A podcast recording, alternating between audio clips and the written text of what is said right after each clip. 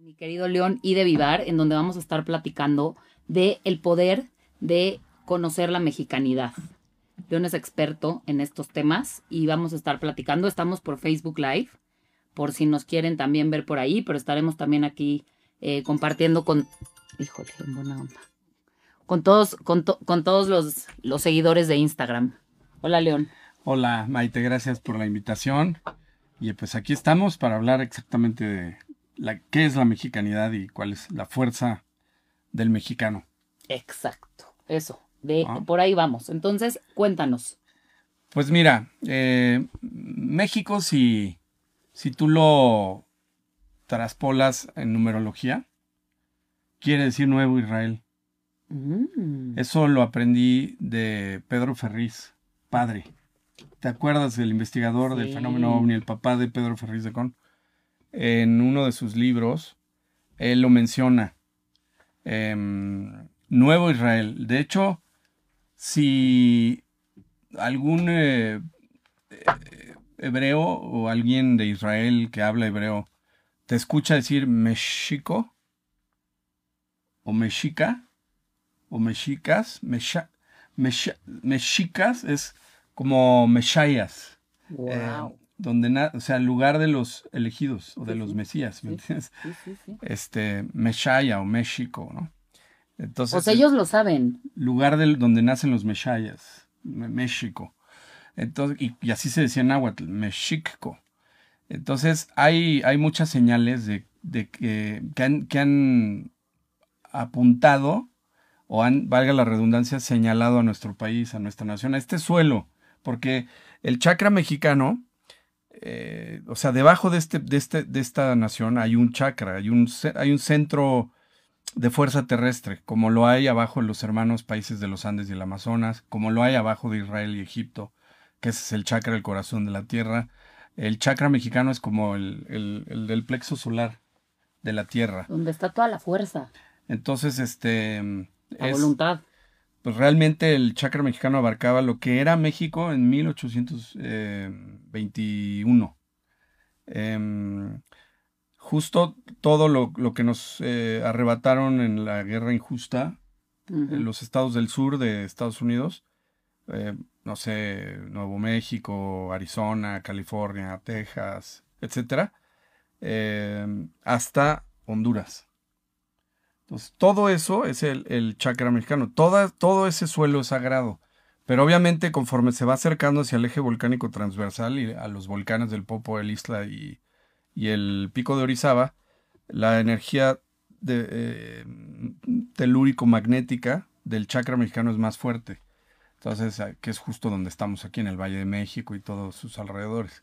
Esa energía impacta en las culturas que han estado eh, en este suelo por milenios y por eso surgen tan fértiles culturalmente hablando. Somos los grandes constructores de pirámides. Eh, no hay en otro lugar del mundo más pirámides que en México. Entonces, haz de cuenta que eh, esa energía nos hace muy especiales y, además nos dicta qué es lo que significa ser mexicano.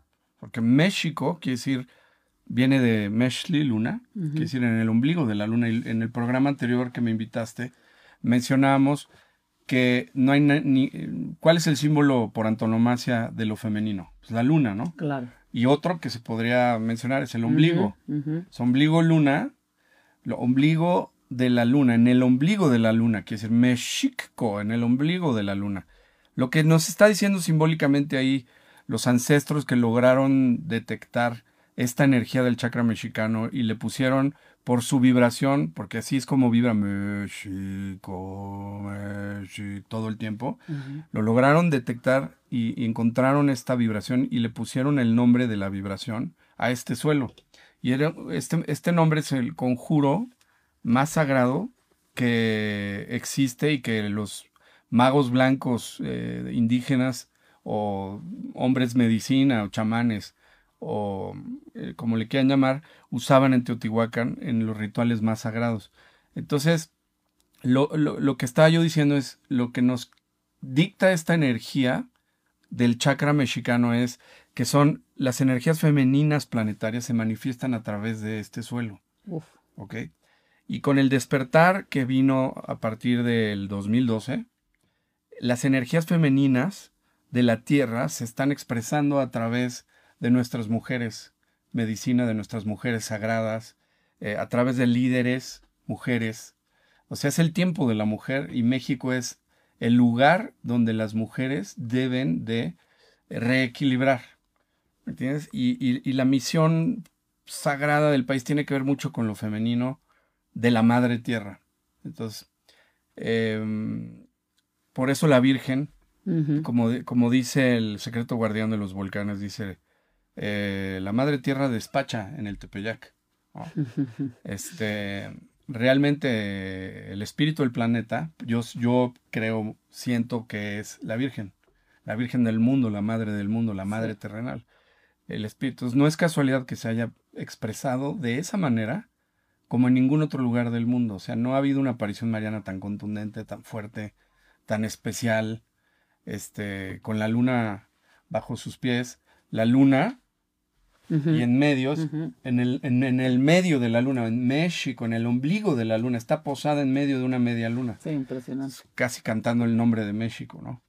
La Virgen en el Ayate. Entonces, no es casualidad que las energías de México sean eh, la, la, expresión de la energía femenina del planeta y que aquí se haya expresado de esa manera a la Virgen, ¿no? La Virgen que para nuestras culturas indígenas es la madre tierra, es la Tonan Sintlali, nuestra madre, nuestra venerable madre tierra.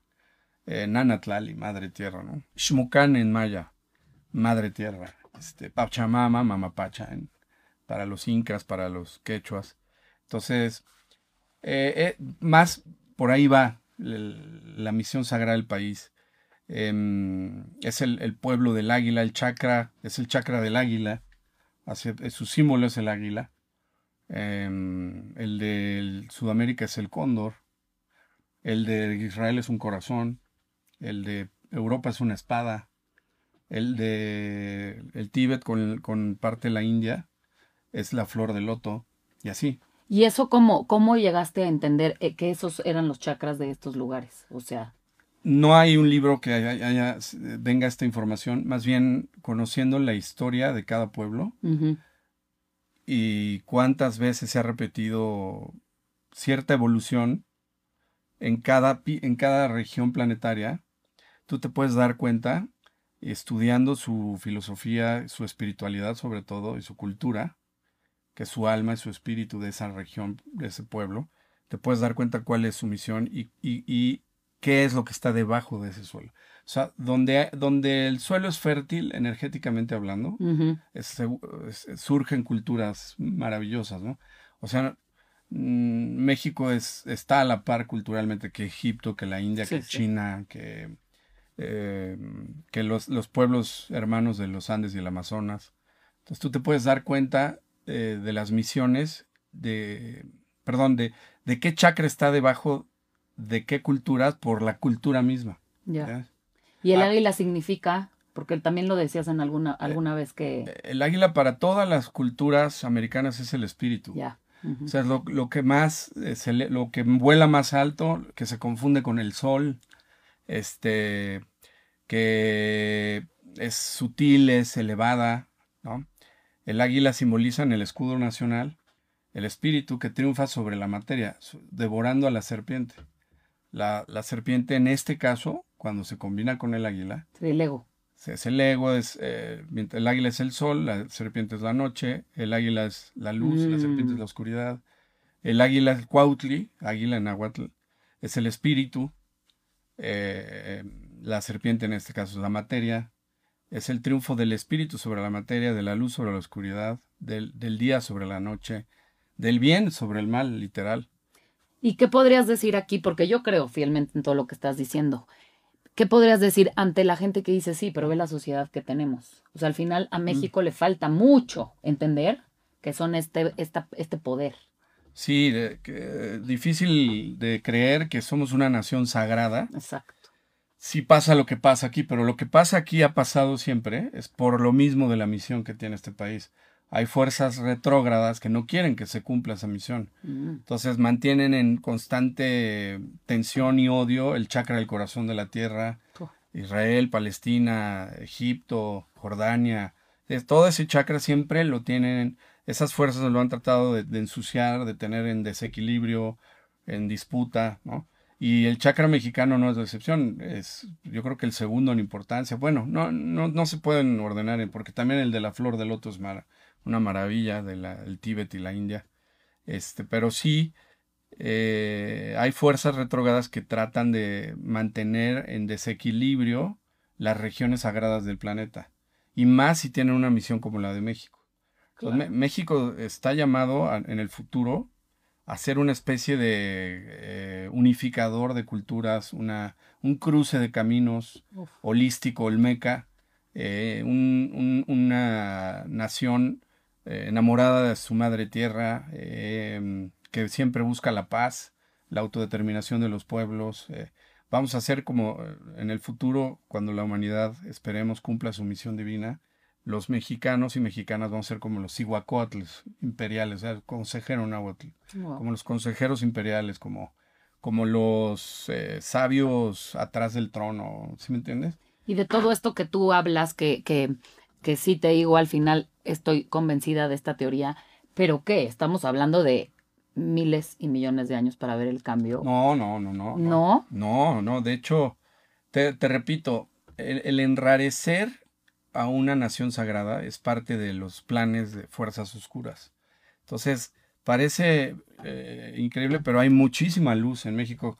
No se lo he oído solamente a mi maestro Sixto Paz, también a Giorgio Bongiovanni, al estigmatizado, a René May, este, el sanador, eh, que nunca habían visto a tanta gente despierta en ningún otro pueblo del planeta como en México. En México es donde más gente despierta hay en el camino espiritual, pues Wow. en el camino de la luz, en el camino del autoconocimiento y de, y de la búsqueda espiritual. No hay una nación con más gente despierta. eh, por las ex- experiencias de todos, de muchos conferencistas y, y sanadores internacionales. Em, Lo que pasa es que la historia que te ponen en los medios de comunicación masivos es, es, es derrotada. sí, no, no. Es, es que hay más bien que mal en el mundo, no nada más en México. Claro, Lo por que pasa es que el mal es más escandaloso. Es como una, imagínate una cartulina blanca y en eso le echamos un tintazo así negro horrible y un tachezote, ¿no? Ujú, En, en esa gran superficie de blanca se ve muy escandaloso el tache ahí, entonces, pero lo demás es, está limpio, o sea, eh, todo esto de, de, de las eh, eh, hordas de, del narco y la guerra entre el narco y, y- y entre ellos mismos y con el Estado y todo, todo este tipo de cosas que ahora le han tocado sufrir a México, son inducidas a veces hasta, pues, ¿quién les vende las armas, no? Claro. La propia CIA este, les vende las armas, eh, eh, hay, hay intereses internacionales eh, globalistas que quieren eh, en- ensuciar a México. ¿Quién, o sea, ¿a quién le conviene que le vaya mal al presidente? A nadie. Obvio. ¿A quién le conviene que le vaya bien a- mal a México? A nadie de los que vivimos aquí. Pero somos, eso sí, hay incitaciones satánicas también. Entonces, el mexicano, por ejemplo, se ha caracterizado por el cangrejismo, eh, pero son incitaciones satánicas. O sea, los peores enemigos somos nosotros mismos, entre nosotros mismos. Es una guerra fratricida, Sí. fraternidad, fra- fratricida entre hermanos. De toda la vida ese es el gran pecado del, del mexicano, la división fratricida interna. Pero es que divididos nos, nos, nos controlan y no se, no, no se puede materializar de, de- de lleno la misión espiritual del país. Entonces, lo que debemos entender es que, por ejemplo, en la política, el Congreso son válvulas de escape. Nuestro sistema democrático es mejor que el de Israel, mejor que el de Estados Unidos. Wow. El sistema democrático mexicano vienen a aprender hasta de, de esos países eh, y, y- y- y no nos damos cuenta. O sea, nos, nos choca que se peleen ent- entre políticos y en el Congreso, cuando no, pues eh, mejor ahí que con tiros y cañonazos, ¿no? Sí, sí, por Pues supuesto. son válvulas de escape, es, es- es muy sano el debate y que discutan en el Congreso y que un partido político, ¿no? pues eso, eso le da como una válvula de escape a la, a la sociedad mexicana. Entonces eso no nos debe de espantar, al revés, hay, hay que promover el debate, hay que, que se desahoguen los ánimos, que haya otros partidos, que, que todo el mundo pueda acceder al poder, etcétera. Que a veces votemos por unos, a veces por otros. Y, y eso sí lo hacemos, pero también eh, tenemos que, aprender a vivir en paz y no ser tan malinchistas. Luego nos damos durísimo a nosotros mismos. Claro. Y, no, México es el peor país del mundo, pero te sales y ya lo extrañas. Sí. O sea, y, y, y, estás así como todo el tiempo hablando mal de México. Los alemanes o los japoneses no hacen eso, ¿eh? Claro. Es más, un alemán o un japonés te oye hablar mal. Entre ellos se regañan, no hables así del país, o sea, Claro. ¿sí me entiendes? Son nacionalistas unidos, así. Si tuviéramos ese sentimiento de nacionalidad, no de patrioterismo, 100%. del día de la bandera, de- No. digo, del fútbol, o no, un patrioterismo chafa, ¿no? Un, una- un nacionalismo consciente, sin, excluir, sin excluirnos del mundo y sin creernos superiores, Claro, pero sabiendo quiénes somos, claro. seríamos una potencia mundial. O sea, si estuviéramos más unidos, si de por sí somos la onceava, doceava economía del mundo, o sea, Sí, sí, y en sí. muchas cosas somos primero, segundo, tercer lugar, eh, producción de esto, producción del otro, en tecnología aeroespacial. Tenemos los siempre en los primeros 10, 11 lugares, desde el fútbol hasta en todo, en todo. Somos una de las 12 economías más, más importantes o 15 economías más importantes del planeta Wow. de no sé cuántos países, este, y no lo sabemos, no lo decimos, eh, nos criticamos, y el que esté en el poder todos a tirarle, nomás por criticar, y, y los que nos quieren divididos, felices, Obvio. felices, pues, este, toda la mala vibra, ¿te imaginas? Toda la energía mental concentrada en criticarnos, Sí, es que es, es que se ensucia el país. Claro, no hemos entendido que somos energía, no hemos entendido es. que... Y esto, por ejemplo, ahorita en tiempos de elecciones, que la gente está, bueno, no, pues ya, nada más ves cómo está la gente. Harta. Sí, no, O este, sea, ¿y qué, qué, qué le dices a estas personas que dicen, no, León, ya, esto que estás diciendo, la verdad es que suena muy bonito, pero no, o sea, ¿qué les decimos a esas personas para que en este momento que vienen elecciones, cómo abordar este momento? Pues que, que, que- que si van a criticar sea constructivo y positivo. O sea, ¿por qué no siempre reconocerle al adversario sus virtudes? Y, y, y también reconocer las deficiencias de, de, de uno, de uno u otro, y, buscar un equilibrio. Claro. O sea, hacer un nuevo pacto por México y que cada quien ponga su parte y a la vez ceda en parte. Que, ¿por, por qué no eh, todo el ciudadano, todos los periodistas, la- los de derecha o los de izquierda, en vez de andarse criticando, Sí, oye, hay cosas que sí se le... re- yo sí le reconozco al gobierno. claro. O sea, por ejemplo, que no haya reconocido a Biden junto Sí. con Putin hasta el final, Sí, sí, de acuerdo. porque detectó que hubo ahí algo muy raro en las elecciones de Estados Unidos. Claro. Eso es... o- De aplausos. De aplausos. Pero hay gente que dice, no, está loco, es que Está está, loco, loco. no. es que no, porque no. No. sabes, habla sin saber. Que lo de Santa Lucía, bueno, eso es criticable, pero hay cosas, eh, no sé, mu- muchos aciertos también. Eh, el combate a la corrupción es real, aunque sigue habiendo corrupción. y todo. Y, y por un lado los otros también tienen que reconocer sus errores, no, no son infalibles, nadie es infalible. Exacto. Y, y, y, no sé, me, me, me acuerdo del, de, de este eh, sentimiento político de Comonfort, por Ujú. ejemplo, de Manuel Camacho Solís, siempre como en el centro y tratar de, de juntar a todos y de, de reconocer. En la, en la derecha hay cosas maravillosas, por ejemplo, eh, los creyentes en Jesucristo, en, en- en- en- en verdaderos, fe- eh, eh, auténticos religiosos, dignos de su, de su religión. ujú. Es admirable la Claro. espiritualidad de Jesucristo y de la Virgen, y si son cristianos o no.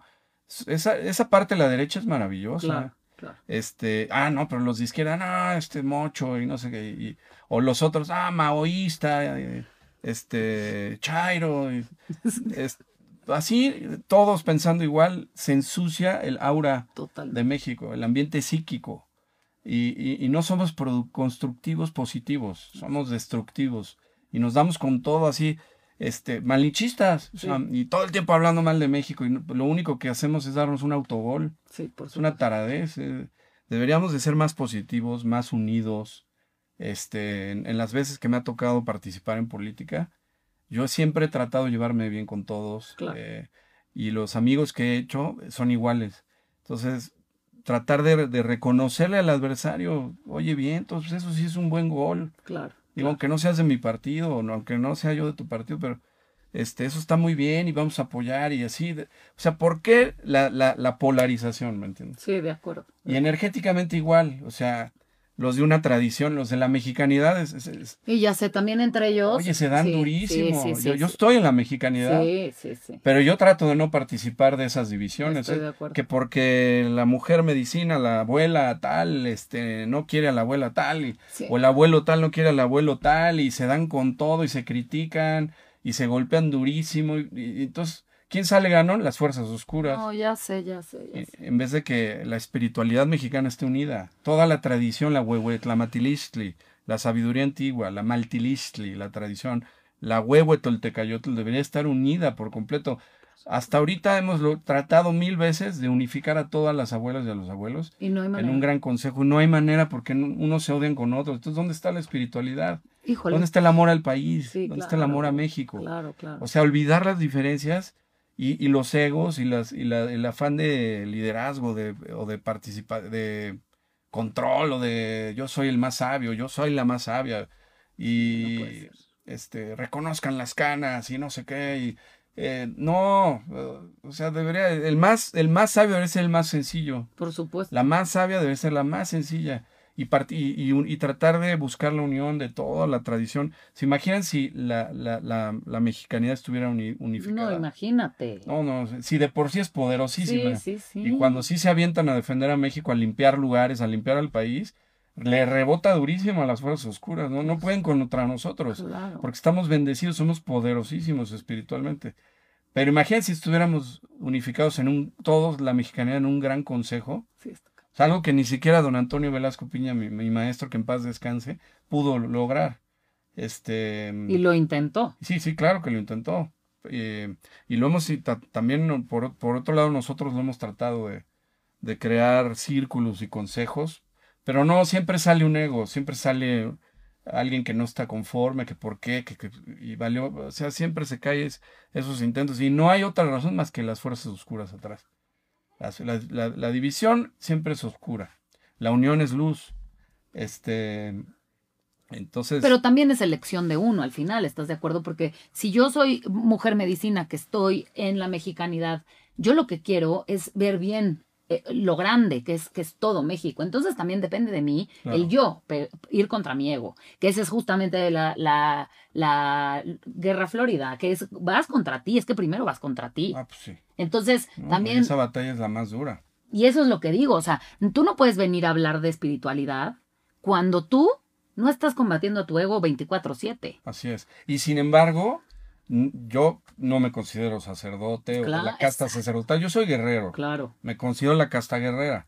Los guerreros somos un poco más este, difíciles de, de, de contener una perfección espiritual, ¿no? Porque nos diseñaron para los trancazos. Exacto. Entonces, este, es- tengo yo una clase, de, doy un curso. Por cierto, mi número es 55 39 21 02 21 55 55 39 21 21 02 02 21. 21. Ahí me pueden buscar para mis cursos, para mis talleres. En una de las clases de mi curso hablo de las cuatro castas, las cuatro esencias divinas, que viene de la teoría de las castas hinduista. La- los brahmanes, los sacerdotes, los kshatriyas, los guerreros, Wow. los vasyas, los comerciantes, Sí. y los sudras, los, los funcionarios, los que hacen que todo esté engrasado y funcionando. Ajá. En, en la antigüedad se malinterpretó eso y luego se cayó en una división de castas injusta.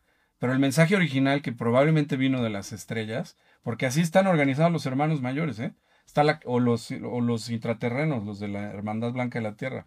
Está la casta sacerdotal, la casta guerrera, está la casta de los vallas, los, los que construyen, los que este, diseñan naves, los que diseñan ciudades, los, los, los empresarios, los comerciantes, los- y están los, los funcionarios, los que engrasan todas las instituciones de tal o cual civilización, cultura o, o pueblo extraterrestre. O, o- en la antigüedad de Egipto así estaba dividido, el México antiguo así estaba dividido la casta sacerdotal, la casta guerrera, la casta de los pochitecas, los, los comerciantes, y estaba la casta de los sudras. A los sudras luego se les quiso esclavizar en la India, este, empezó una división ahí de que, pero no, la verdad es que viene de una esencia divina.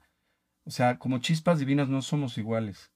Los, los sacerdotes y sacerdotisas desde su primera vida, ya sean semillas estelares en otra este, cultura extraterrestre o que su primera vida fue aquí, en la tierra, tienen la inclinación sacerdotal. Les gusta curar, sanar, enseñar, eh, se vuelven este, chamán de la tribu, y luego sacerdote, y luego monja, y luego... Siempre traen la, el, Dios, se acuestan y se despiertan pensando en Dios.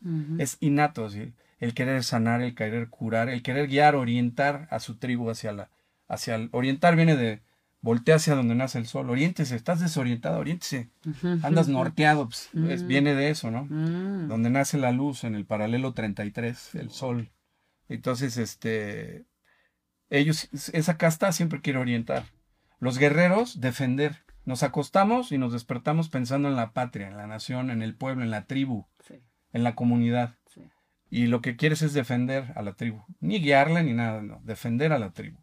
Y eh, por ejemplo, los sacerdotes pecan de una pata que es el, ortodoxismo, el fanatismo o el hermetismo. Eh, eh, em, y este, ese es un error típico de la casta sacerdotal, un error típico de los guerreros. Por ejemplo, somos muy relajientos, los guerreros, este, muy fácil, las guerreras y los guerreros pueden caer en excesos de drogas, de alcohol, de sexo. Por eso, siempre en toda la historia, los guerreros los encuartelan y los disciplinan porque son, eh, tienen mucha fuerza, o sea, los guerreros tenemos muchísima fuerza, aguantamos físicamente más que, cual, que muchas de las otras castas, este, nacimos para defender. Entonces hay que tener mucho cuidado los guerreros con, con las desviaciones y eso, porque... Te pierdes. Sí, es un, de esa pata cojeamos. Ahora, los sacerdotes en, su pata satánica, o sea, si los desvían, se pueden caer en la magia negra, en la hechicería, claro, para controlarlo en los rituales este, oscuros. Y los guerreros te puedes convertir en un tirano, en un dictador, en un gatillero, ¿no? Usas tus capacidades innatas de defensa para el lado oscuro, ¿no? Entonces hay que tener cuidado. Pero los guerreros sí, es, te acuestas, te despiertas pensando en la tribu. Em, eh, tienes un sentido de la justicia muy, muy particular, ¿no? Luego los Vayas, ah, los guerreros simbólicamente nacieron de la fuerza universal que se simboliza en la India con los brazos del para Brahma, del creador, ¿no? los, los, sacerdotes del corazón, las sacerdotisas de los, del corazón de Dios, del, del, corazón de Dios, ¿no? Del corazón del cosmos, ¿no? Y los guerreros, como chispas divinas, tenemos la esencia de la fuerza universal. Los Vayas, los comerciantes, nacieron de la mente del creador. Traen la esencia de la mente del creador. Entonces son co-creadores este, con el jefe. Eh, mientras el guerrero defiende la viña del Señor y los sacerdotes y sacerdotisas eh, orientan a los miembros de la viña del Señor, los, los los comerciantes, los mercaderes, son como los que amplifican y embellecen la viña del Señor. Son ingenieros, científicos, eh, arquitectos, empresarios, banqueros, eh, son reyes miditas, lo que tocan lo convierten en oro. Buenos para el dinero, se acuestan y se despiertan pensando en el dinero. Mm. Pero eso es legítimo, está bien, esa es su esencia. Claro. En este planeta que draconianamente existe el dinero, hay, hay otros planetas y otros sistemas económicos donde puede ser el trueque, pero son buenos para los negocios, buenos para enriquecer y enriquecerse, dar trabajo, este, no sé, en, alguna vida pues, eh, son mercaderes, eh, eh, artesanos, en otra banqueros, en otra empresario, pero siempre, siempre con la hormiguita de co-crear y de producir y de... De hacerlo más... Sí. Y eso es innato. Y se acuestan y se despiertan pensando en, dinero, en riqueza, y es legítimo y está bien. Y este, su pata la que cogen la codicia, la avaricia. Ah. Y del lado, si se van del lado oscuro, no se vuelven un tirano, un gatillero, un dictador como los guerreros o un mago negro como los sacerdotes o sacerdotisas, una bruja oscura, sino eh, son delincuentes de cuello blanco, es un pirata, un narcotraficante, buenos para los negocios, pero del lado oscuro, ¿me entiendes? Claro. Y finalmente la casta de los sudras. Los sudras son, hace cuenta, las hormiguitas de la creación. O sea, traen un cohete ya sabes dónde. No se pueden estar quietas ni quietos. Les encanta trabajar, les encanta tener un horario, un salario, este, una rutina, no, no, se mueren si no trabajan y si no tienen un horario, son estructurados y, y les fascina trabajar, este, se acuestan y se despiertan pensando en el trabajo. Eh, no, se, se, parecen mucho a los Vajras, pero no son. Por ejemplo, mi papá, eh, el que me crió, yo pensé, hasta ahora que descubrí todo esto, esto de las cuatro castas, porque tampoco está en ningún libro, solo meramente mencionado en la teoría de las castas hinduistas. Entonces, gracias a un amigo en un vapor, en un club, en un vapor, platicando así, me dijo, no, deberías de estudiar eso. Y entonces me empecé a, clavar y, empecé a analizar filosóficamente a cada quien. Entonces yo ya, yo ya, ah, esta es Vaya, pues con razón. Porque es que todos somos algo, el chiste ah, es que nosotros sepamos que somos. Sí, es, es parte de la orientación vocacional básica. ¿eh? Claro. Entonces los sudras, los sudras son, haz de cuenta, eh, los que hacen que funcionen las cosas. Este, todo el tiempo, pero ¿de qué pata cogen? Workaholics se vuelven. Claro. Y si no, eh, delincuentes de cuello blanco, si se van por el lado oscuro. Pero todo el tiempo están así, quiero trabajar, trabajar, trabajar. Este, o sea, por ejemplo, un guerrero no entiende eso. Sí. yo lo que quiero es echar un, relajote y me choca tener horarios, por eso me tienen que encuartelar para obedecer y, y disciplinarme, porque si o sea, no, les encanta tener un jefe, un, horario, un salario y, llegan muy lejos, ¿eh? Claro, claro. por ejemplo, te puedo dar un ejemplo de Vajra y Sudra el CEO de Vancomer a veces gana más que uno de los socios de Vancomer, de BBVA Vancomer. Sí, sí, Pero es el CEO, un funcionario de primer nivel, entonces hay de funcionarios a funcionarios, ¿no? Pero se la vive trabajando y vive para trabajar, ¿me entiendes? Sí, sí, sí. Ah, y les esa es su esencia. Sí, sí, sí. entonces ellos mantienen engrasada la viña del Señor. Todas las instituciones humanas o, no humanas están siempre eh, administradas, son los administradores, los funcionarios, este, por, por la casta de los sudras. Y entonces esto me, me, me, me, hizo no juzgar. Ya como que me doy cuenta, ah, este es este es Vaya. O sea, que eso está buenísimo. Ahorita, ya que todos estamos en estos tiempos de elecciones, estaría bueno entender que todos tenemos algo valioso y entonces no estar juzgando al otro y, y, además sería muy bueno porque eso le va a hacer muy bien a México. Claro. Yo por eso creo que al final sí tenemos que tenemos que saber mucho más, conocernos mejor para que así podamos vivir mejor ante con el otro. Sí, y, hay que decirlo, los, la, política debe estar dirigida por guerreros. Por guerreros. Los guerreros en algún ¿quiénes son los guerreros? Eh, sociólogos, políticos, eh, eh, militares, marinos, policías, agentes de investigación, jueces, este, historiadores, eh, militares, eh, Pero que ellos estuvieran conectados con su divinidad, sería muy importante. Pero los que tienen esa inclinación hacia las armas, hacia las artes marciales, esos son guerreros innatos o guerreras innatas, ¿no? Y, esos son los que deben de gobernar. O sea, por ejemplo, Fox no era guerrero.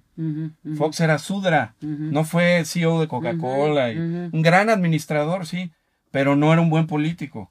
Fue un gran candidato y fue muy mal presidente. ¿Y nuestro presidente qué es? No, ese es guerrero. Ese es guerrero. Ok, entonces. AMLO está donde debe estar. Es, es de la casta de los guerreros. Y muchos políticos son guerreros innatos. Nada más que no saben esto de las castas.